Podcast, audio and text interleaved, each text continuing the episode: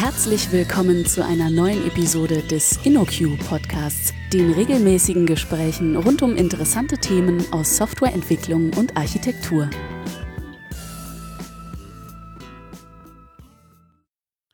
Willkommen zu einer neuen Folge des InnoQ Podcasts. Wir wollen uns heute zum Thema Secrets Management unterhalten und äh, dafür habe ich mir den Daniel eingeladen. Hallo Daniel. Hallo Jörg. ähm, willst du kurz ein paar Worte äh, zu dir sagen, wer du bist und äh, was du so bei InnoQ machst? Klar, äh, mein Name ist Daniel Bornkessel, ich bin Senior Consultant bei InnoQ Deutschland und ich habe mich die letzten Jahre hauptsächlich mit so Themen wie Infrastruktur, Continuous Integration, Continuous Delivery und in letzter Zeit auch verstärkt so mit, ähm, wenn man einen Hype-Begriff nennen äh, möchte, DevSecOps. Mhm. Komme aber aus der Ecke der Applikationsentwicklung original. Das heißt, ich bin nicht äh, ursprünglich ein Admin oder ein Operations-Entwickler äh, gewesen, sondern eher aus der Applikationsecke. Mhm. Wir haben uns jetzt das Thema Secrets Management ausgesucht. Das äh, ist ja ein Thema, wenn man den Namen hört, das klingt erstmal wahnsinnig wichtig, äh, ganz geheim. Ähm, aber so richtig klar ist, glaube ich, den meisten nicht, was darunter zu verstehen ist. Äh, vielleicht für unser heutiges Gespräch, was äh, verstehst du unter Secrets Management und was macht man damit? Genau, ja, genau, diesen Begriff Sequence Management, so richtig gibt es den nicht. Man wird da keinen Eintrag bei Wikipedia finden, zum Beispiel für. Ähm, es geht um Secrets, wie der Begriff schon sagt. Und erstmal ganz kurz, äh, unterm Secret verstehen wir hier nicht Daten, die äh, verschlüsselt zum Beispiel abgespeichert werden müssen in der Datenbank, sondern es geht wirklich um Passwörter, API-Keys, äh, Tokens und Zertifikate mhm. und so weiter. Also eigentlich die Dinge, mit denen man dann auf die verschlüsselten Daten zugreift, ne? Genau, richtig, mhm. ja. Also in Secrets Management geht darum, ja, ja, genau, die Schlüssel, mit denen ich Daten verschlüsseln kann zum Beispiel. Ähm, das Ganze ist Teil eines Sicherheitskonzepts in der Firma, aber im Gegensatz zu den externen ähm, Problemen, die auftreten oder ähm, Gefahren, die auftreten können, wie zum Beispiel ähm, Angriffe von außen und dafür mache ich Firewalls, beschäftigt sich Secrets Management sehr viel mit den Problemen, die von internen ähm, Angriffen ausgehen können. Also im Extremfall ein Mitarbeiter der Firma wirklich was Böses möchte oder auch wenn ein Mitarbeiter die Firma verlässt und dann aber noch Passwörter hat, die immer noch gültig sind, obwohl er nicht mehr in der Firma sind, mhm. ist. Okay, äh, cool.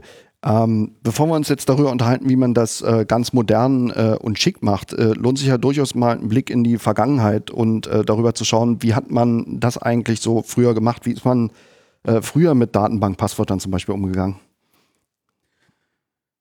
Genau, ja, früher, ich, ich sag mal so vor zehn Jahren ungefähr, war das normale Setup von der IT eigentlich noch, es war ganz oft äh, eine Applikation, war ein Monolith, mhm. äh, der wurde auf dem Server deployed und die Server wurden von ähm, Admins, also eigentlich damals hat man immer Admins gesagt, heute sagt man auf Ops äh, oder Operations, von Hand gepflegt und äh, das Sicherheitskonzept war da einfach, dass es eigentlich eine relativ kleine Gruppe von Leuten gab, die sich um die äh, Secrets oder Passwörter, mhm. genau Datenbankpasswörter ist ein gutes Beispiel, dann einfach gekümmert haben.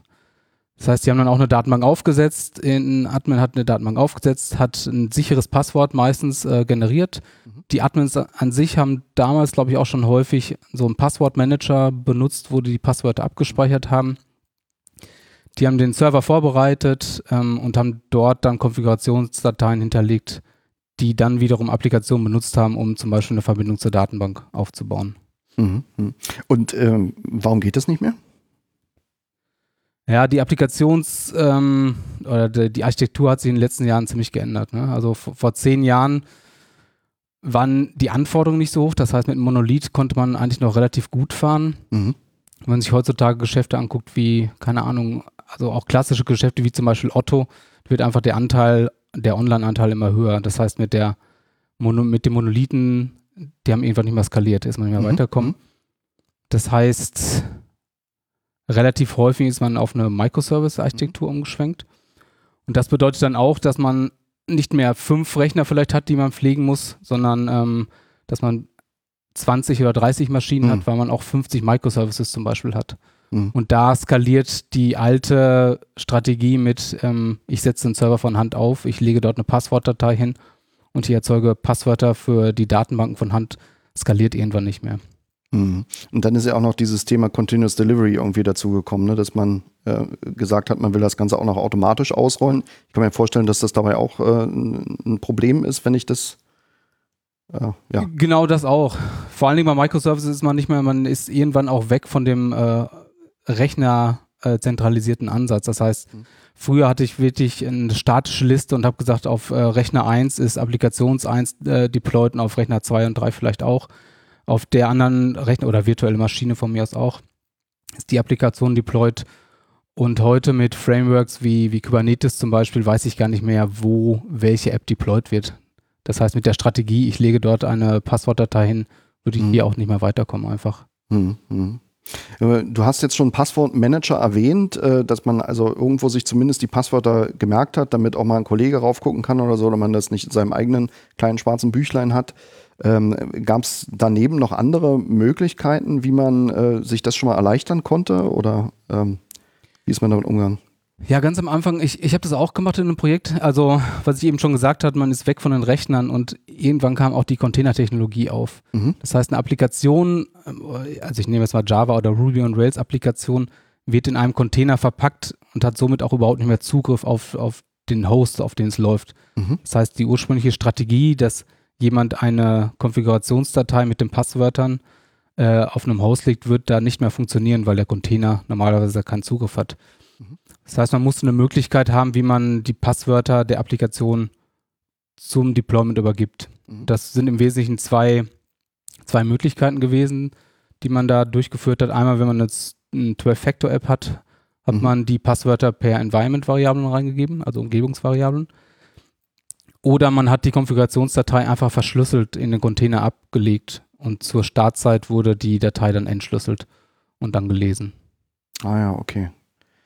Und ähm, gut, jetzt haben wir ja sehr oft Applikationen, äh, die nicht nur auf lokaler Infrastruktur laufen, wo das so gilt, sondern teilweise auch schon in der Cloud. Ich habe zumindest bei dem einen oder anderen Cloud-Anbieter auch schon Lösungen gesehen, die sagen, hier, wir machen Secrets Management. Es gibt, was weiß ich, bei Kubernetes zum Beispiel gibt es äh, Kubernetes äh, Secrets und ähnliche äh, Dinge. Ähm, wie sieht es da aus? Hat sich das schon weiterentwickelt? Ist das schon besser geeignet, um meine Passwörter zu speichern?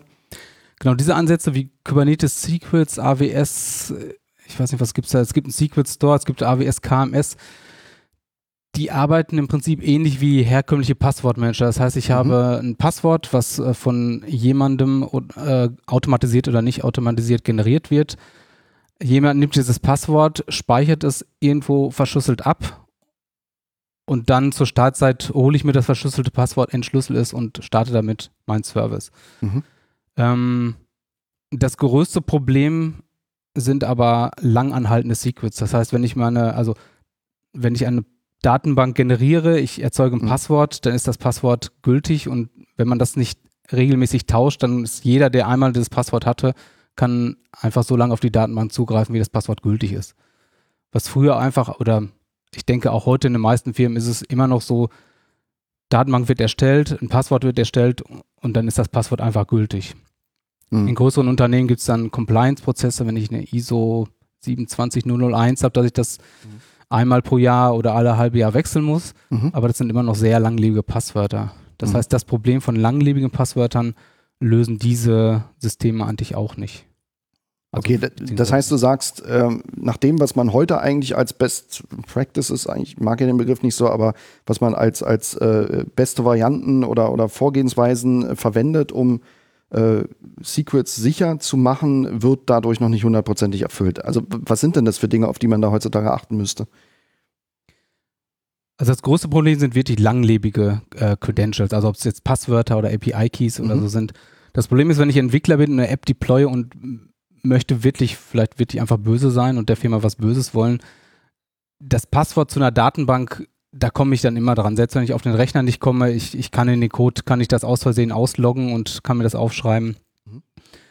Ähm, man hat mit, mit dieser Methode sind die Passwörter verschlüsselt gesichert, aber man hat immer noch nicht das Problem gelöst, dass Passwörter meistens einfach sehr, sehr lange gültig sind. Und von daher, also ich kenne einfach aus der Praxis kaum eine Firma, die jedes Mal, wenn ein Mitarbeiter verlässt, der potenziell mal das Passwort an der Datenbank hätte lesen können, dass mhm. das äh, Passwort dann wirklich ähm, gewechselt wird. Das Mhm. Das ist der Idealzustand, das weiß auch jeder. Ich sag mal so, die Best Practices von Secrets Management, die sind eigentlich wenig überraschend. Mhm.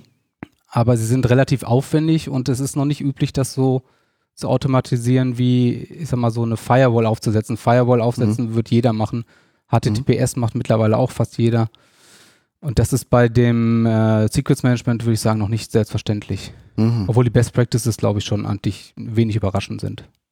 Okay, ähm, du hast ja jetzt, glaube ich, schon an der einen oder anderen Stelle einen Vortrag gehalten, deswegen werde ich dich dazu jetzt genauer fragen, äh, und zwar über ein Produkt, das nennt sich HashiCorp äh, Vault. Mhm. Äh, das scheint ja einen Teil dieser Probleme jetzt irgendwo zu lösen. Was ist das und äh, warum sollte man sich das vielleicht anschauen?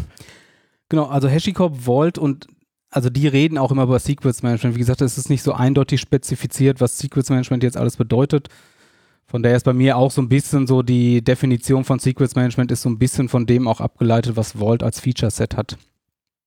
Äh, ganz kurz, bevor ich über Vault rede, es gibt noch ein paar andere mhm. Lösungen. Es gibt ja. also bei Amazon AWS, wer da zu Hause ist, da gibt es auch den AWS Secrets Manager seit ich wollte ja sagen, es ist relativ neu in AWS-Zeiten, ist ein etwas über ein Jahr, ist ja schon fast, fast alt und etabliert. Mhm. Es gibt, wer auf Cloud Foundry ist, da gibt es CredHub, das macht auch etwas ähnliches.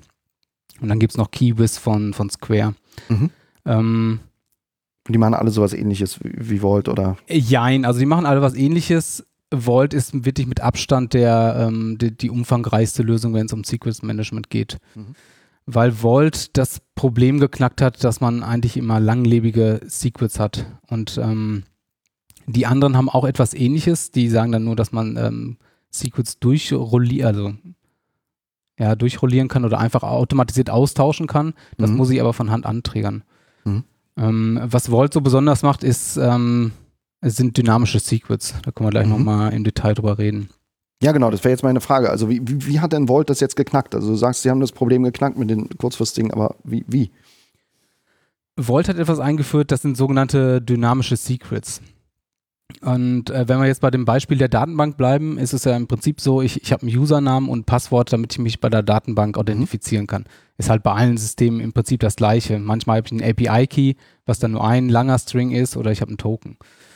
Und das Problem ist, wie gesagt, wenn dieser Username und Passwort relativ lange gültig ist. Mhm. Und, und was Vault jetzt macht, ist, und, und wie das funktioniert, erkläre ich gleich, aber was im Prinzip äh, passiert ist, ich fahre eine Instanz meiner Applikation hoch Mhm. Sie fragt bei Vault an, ich möchte mit folgender Datenbank sprechen.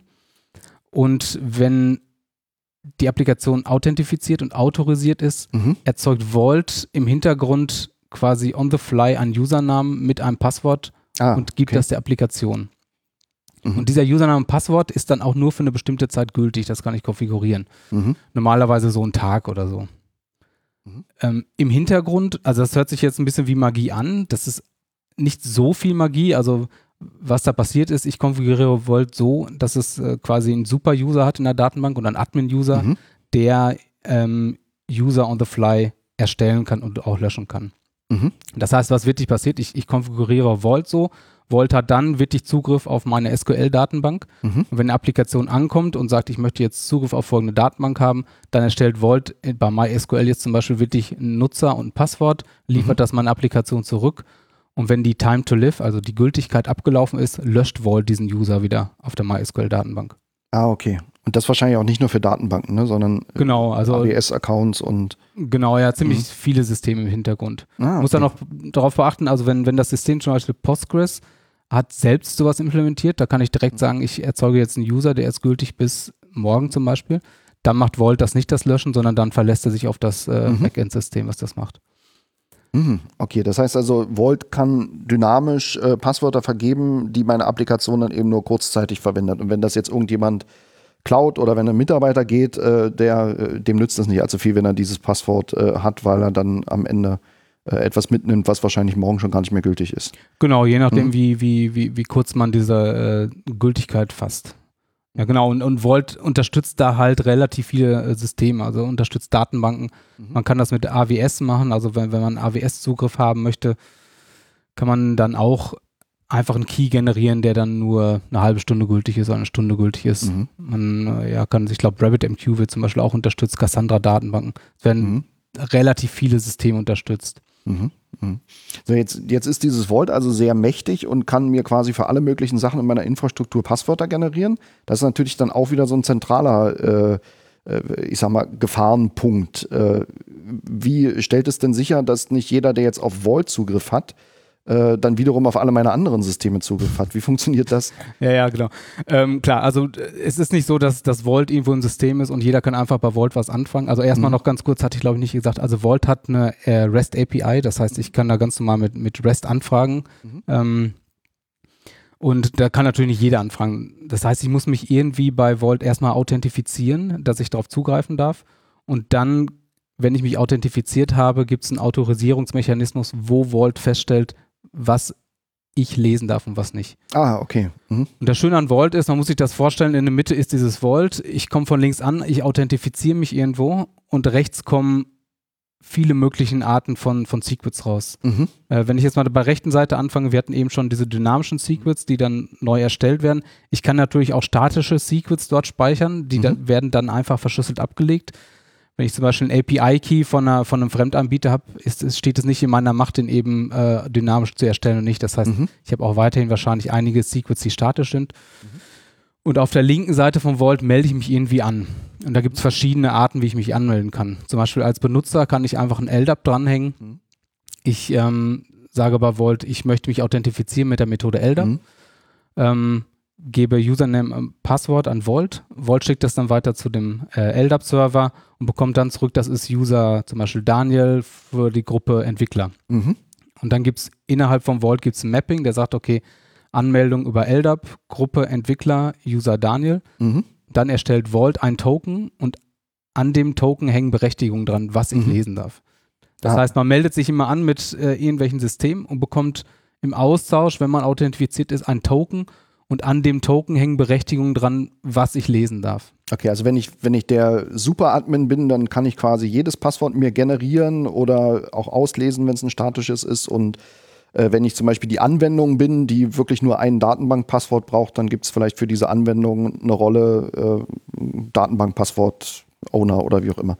Mhm. Genau, ja. Und bei den Authentifizierungsmechanismen gibt es halt auch zahlreiche Arten, wie ich mich authentifizieren kann. Mhm. Also das, was ich eben als Beispiel gesagt habe, ist jetzt halt ein Benutzer, der ein Username und Passwort hat. Mhm. Das wäre jetzt für eine Applikation eigentlich ziemlicher Quatsch, weil dann würde ich quasi das äh, Datenbank-Username-Passwort-Paar durch ein Vault-Username-Passwort-Paar ersetzen. Mhm. Da, mhm. dadurch hätte ich nichts gewonnen. Mhm.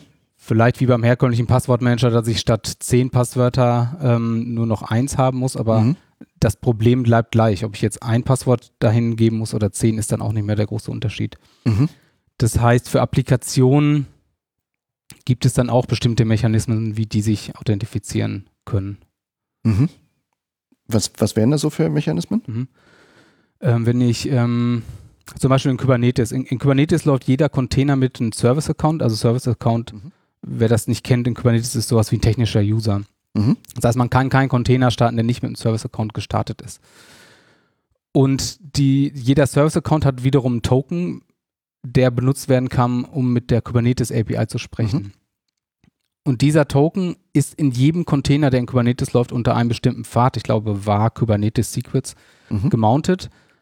Und dann kann ich, wenn ich Vault benutzen möchte, kann ich diesen Token nehmen und kann zu sagen, zu Vault sagen, ich möchte mich authentifizieren mit der, mit der Methode Kubernetes. Mhm. Äh, gebe Vault den Token. Vault nimmt den Token wiederum fragt bei der Kubernetes API an, ob das ein gültiger Token ist. Mhm. Und in der Antwort, und das ist wieder ähnlich wie zu LDAP, steht in Kubernetes jetzt drin, das ist der Service-Account mit dem Namen und der Container läuft in dem Namespace. Mhm. Und basierend auf der Kombi von Name und Namespace erzeugt Vault dann wieder ein Token, an dem bestimmte Berechtigungen hängen. Für eine Applikation zum Beispiel, dass die Applikation das Datenbankpasswort für folgende Datenbank lesen darf. Ah, okay. Ja, das, das, das, heißt, das Problem, wer das Secret hat, haben wir jetzt bis zu Kubernetes hin ausgelagert. Das heißt, wir müssen kein initiales Passwort mehr irgendwem geben, sondern Kubernetes legt einen Token in den Container rein ja. und wir verlassen auf die Sicherheitsmechanismen von Kubernetes. Ah, okay. Ähm, das Vergleichbares gibt es dann vermutlich auch für AWS, äh, IAM-Rollen oder ähnliches, oder? Genauso bei AWS, Azure und auch bei Google ist es so, dass quasi virtuelle Maschinen haben immer sowas wie Metainformationen. Ja die kann man meistens mit Curl abfragen, irgendwie 169, 254. IP, ja. Super. Da, da stehen Metainformationen, wir, aber. Wir schreiben das in die Show Notes. Ja. ähm, da stehen Metainformationen drin. Bei AWS steht da zum Beispiel drin, äh, das ist die virtuelle Maschine mit folgender ID, die hat äh, die folgenden Rollen, läuft im folgenden Datenzentrum. Es, es gibt da relativ viele Informationen. Ähm, und dieses Dokument, diese Metainformation gibt es auch einmal verschlüsselt. Mhm. Äh, eine verschlüsselte Form mit dem Private Key von AWS. Mhm. Wenn man sich jetzt mit der Methode AWS authentifizieren möchte, äh, nimmt man dieses verschlüsselte Dokument und gibt das Vault. Mhm. Und Vault wiederum kennt die Public Keys von AWS, die sind ja allgemein bekannt. Mhm. Das heißt, Vault entschlüsselt das Dokument. Wenn das funktioniert, weiß es, okay, das wurde von Amazon signiert mhm. Und kann dann basierend wiederum, was in diesem Dokument an Metainformationen drinstehen, Token erzeugen. Das heißt, da haben wir wieder so ein Mapping von, wenn es eine EC2-Instanz ist mit folgender Rolle oder folgendem Profil, dann hat die folgende Rechte. Ah ja, okay. Das heißt also, wir haben äh, jetzt relativ klar beleuchtet, wie äh, man überhaupt an das Vault, äh, an die Informationen in Vault rankommt. Da gibt es also wahnsinnig viele Mechanismen. Du hast das vorhin so die linke Seite genannt. Äh, und äh, wenn Vault dann sozusagen in der Mitte ist und äh, auf der rechten Seite haben wir dann ganz viele Möglichkeiten, die Passwörter zu erzeugen. jetzt gibt es ja häufig noch im in so einem Umfeld, wo man vielleicht Compliance-Regeln äh, zu beachten hat, etc., noch die Anforderung, dass man auch äh, herausfindet, wer hat was gemacht, also Auditing. Mhm. Äh, das wird von Vault auch unterstützt? Oder wie ist das? Genau, also es ist defaultmäßig nicht eingeschaltet, man muss es einschalten und dann gibt es zwei oder drei Backends, wo man hinschreiben kann. Das ist einmal einfach ins Dateisystem oder ich glaube Syslog und ich weiß nicht, ob es noch einige an, also und, und ein Socket, glaube ich, ein Unix-Socket.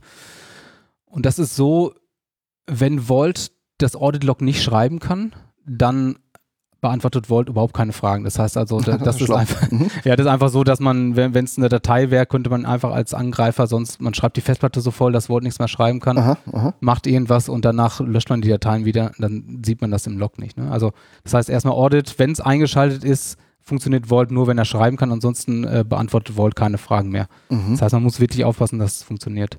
Mhm. Und ähm, dann wird jede Operation, die ich mache, wird äh, gelockt. Und zwar inklusive, also jetzt vorsichtig, inklusive der Secrets, die ausgegeben werden, aber in einer gehashten Form. Das heißt, ähm, wenn ich ein Passwort, äh, das Datenbankpasswort, das wird ins Log rausgeschrieben, zum Beispiel äh, Jörg hat sich angemeldet mit LDAP mhm. und hat das Passwort für die DB1 gelesen und das Passwort war folgendes, dann steht aber der Hashwert da. Das heißt, ich will natürlich mhm. in den Logs nicht meinen Datenbankpasswort haben. Ja, das wäre irgendwie. Genau. Ja. Das heißt auch wirklich gehasht, nicht, nicht encrypted. Ähm, und die Idee dahinter ist, wenn es jetzt wirklich einen Angriff gegeben haben, hat und wir wissen, folgendes Passwort wurde benutzt, dann kann mhm. ich das Passwort mit demselben Hash-Mechanismus hashen ah, und kann dann okay. in den mhm. Audits-Logs danach suchen. Mhm. Und dann kann ich quasi rausfinden, ja, dieses Passwort, das äh, wurde von Vault an den Jörg rausgegeben und äh, ich höre schon die Handschellen klicken bei mir. Ja, genau. Ja. Äh, das heißt, ich weiß dann ganz genau, das, was da geleakt ist, äh, kann eigentlich nur auf diesem Weg äh, geleakt worden sein. Okay, das ist natürlich dann auch ein interessanter Mechanismus, die Sicherheit dann nochmal zu erhöhen. Ja, spannend. Ähm, jetzt habe ich äh, im Zusammenhang mit Vault mal irgendwas äh, ganz Spannendes gelesen. Diese, diese Vault-Datenbank, du hast gerade gesagt, wenn das Audit äh, nicht funktioniert, dann ähm, äh, dann, dann antwortet sie nicht, aber man kann sie ja auch so komplett äh, zumachen, äh, habe ich mal gehört. Also man kann sie locken, äh, also die gesamte Datenbank dicht machen, sodass gar niemand darauf kommt und äh, kann sie dann auch quasi wieder freischalten. Und da benutzen sie so einen ganz interessanten Mechanismus namens Shamir Secret Sharing oder so. Ähm, äh, was ist das? Ich fand das ganz faszinierend. Ja, ja, um das da muss man, glaube ich, kurz ähm, erklären, wie, wie die, also genau, also Vault speichert natürlich alle Daten verschlüsselt ab. Ähm, mhm. Ähm, encrypted at rest, das heißt, es wird nie auf Festplatte irgendwas geschrieben, was nicht verschlüsselt ist. Mhm. Und alle Daten sind mit einem Key verschlüsselt. Mhm. Und dieser Key wiederum liegt auch auf der Festplatte und mhm. aber auch wiederum verschlüsselt. Mhm. Also ich habe Daten, die sind verschlüsselt im Key der Key liegt neben den Daten und die sind wiederum mit einem anderen Schlüssel verschlüsselt. Mhm. Und das ist der sogenannte Master Key. Und um den Master Key zu entschlüsseln, da kommt dieser, ähm, dieser Algorithmus, ähm, wird da benutzt, dieses Shamir Secret mhm, Sharing. Mhm.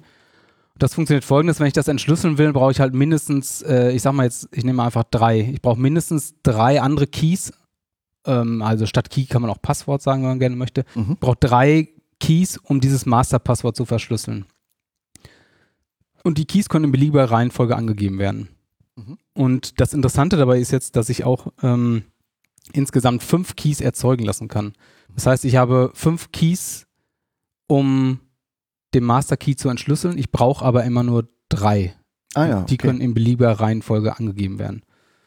Und die Idee dahinter ist, dass wenn der Vault zum Beispiel neu deployed wird, das, ist, das ist, gilt auch für jede Instanz von Vault. Wenn ich fünf Instanzen von Vault deployed habe, weil ich äh, eine Hochverfügbarkeit haben möchte, muss jede Instanz, wenn die neu gestartet wird, einmal von Hand Mhm. äh, angesealt werden, also, also entschlüsselt werden. Im Prinzip heißt das den Master Key entschlüsseln. Und davon brauche ich dann drei meiner Keys, von den fünf zum Beispiel, drei von fünf brauche ich, um den Key zu entschlüsseln. Dann wird der Master Key entschlüsselt, der Master Key entschlüsselt wiederum den ähm, anderen Key, mit dem die Daten entschlüsselt sind und dann kann Vault erstmal die Daten lesen. Das heißt, wenn ich Vault starte, kann ich mich auch authentifizieren, das nützt mir nichts. Ich muss erstmal den Schlüssel entschlüsseln, mit dem die Daten verschlüsselt sind. Das sind jetzt sehr viele Schlüssel und Entschlüssel und Keys. Secrets over Secrets over Secrets. Sehr schön. Genau, also, also und diese fünf Keys, die werden, äh, das ist auch noch interessant, äh, die werden erzeugt, wenn ich den Vault initialisiere. Mhm. Und das Problem ist jetzt natürlich, man kann jetzt sagen, wenn ich den initialisiere, hat jemand alle fünf Keys und dann sind doch alle fünf Keys einmal auf einmal sichtbar gewesen. Mhm. Das Interessante dabei ist, dass man da auch GPG-Keys benutzen kann.